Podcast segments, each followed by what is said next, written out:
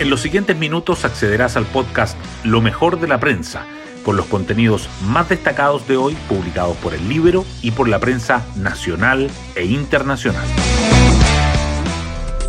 Buenos días, soy Trinidad Mate y hoy lunes 19 de febrero les contamos que el jefe del segundo piso de la moneda, Miguel Crispi, vuelve de sus vacaciones y con él la polémica del caso convenios a la agenda.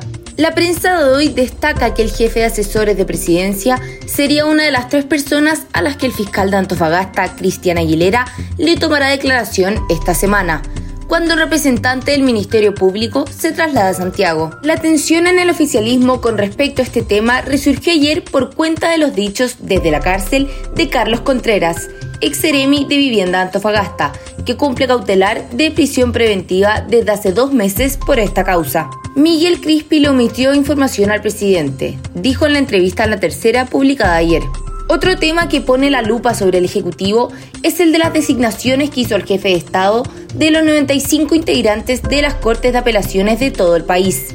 El Libero da a conocer que uno de los seleccionados para el juzgado de segunda instancia de San Miguel es Fernando Monsalve del Partido Comunista, abogado que se querelló contra el expresidente Sebastián Piñera, que promovió su destitución y que en su fallida campaña a diputado en el 2021 usó como bandera su persecución judicial al exmandatario. Hoy destacamos de la prensa.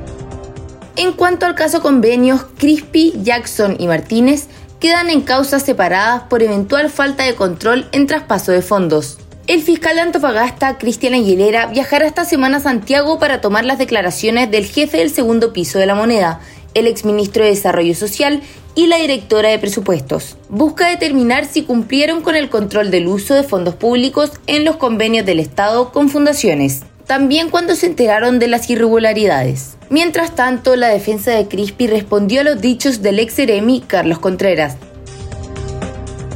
Incendios forestales. 18 comunas se mantienen en alerta roja y 29 siniestros permanecen en combate. Desde la CONAF se registran 152 siniestros, 15 bajo observación, 29 en combate y 108 controlados. El fuego que ha afectado casi 15.000 hectáreas mantiene en alerta a 18 comunas y ha dejado 5.489 damnificados, informó el Servicio Nacional de Prevención y Respuesta ante Desastres. Mientras tanto, el 25 de febrero terminaría el retiro de escombros por el mega incendio en Viña del Mar.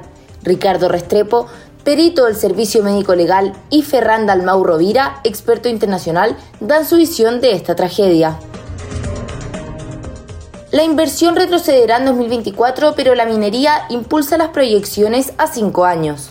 Una mejor perspectiva en materia de inversión se espera para el quinquenio 2023-2027, según el último catastro de la Corporación de Bienes de Capital. El reporte detectó un crecimiento en la inversión estimada para el periodo, superaría los 60 mil millones de dólares, un 10% más que lo previsto en septiembre, debido principalmente al ingreso de nuevos proyectos en el sector minero. De todos modos, en 2024 habrá una caída respecto a 2023.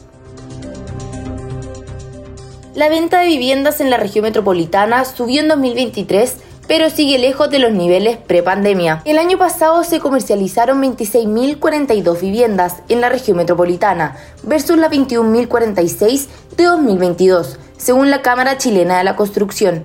El aumento fue impulsado por la venta de departamentos que subió casi un 30%, mientras que la de las casas bajó un 6%. El gremio proyecta un escenario muy similar para 2024, con ventas todavía bajas históricamente. Persiste una brecha del 23% respecto al promedio del periodo 2014-2019. Cristian Larroulet dijo que Piñera dejó una agenda de reformas políticas que apuntan a una mayor unidad. El exministro y ex jefe del segundo piso en los gobiernos del presidente Sebastián Piñera se refiere al futuro de la derecha, la necesidad de aunar esfuerzos para enfrentar los desafíos electorales y la posibilidad de las primarias entre Evelyn Matei y José Antonio Cast. Encuentran muerto al interior de la Municipalidad de Las Condes a su jefe de tesorería. Se trata de Juan Andrés Peña, que estaba siendo indagado administrativa y penalmente por haber recibido pagos supuestamente irregulares por concepto de horas extras. La PDI realizó peritajes en el lugar y confirmó que la causa de muerte fue un infarto. Ismael Calderón, concejal de Santiago, sostuvo que la comuna no está mejor que hace dos años. El socialista que busca competir en una primaria con la alcaldesa Iracy Hasler del Partido Comunista, que irá por la reelección, dijo que ha faltado la autocrítica de la DIL comunista por su gestión en el municipio.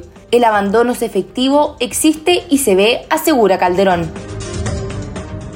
Por último, Nicolás Yarri cae en la final de la ATP de Buenos Aires, pero vuelve al top 20.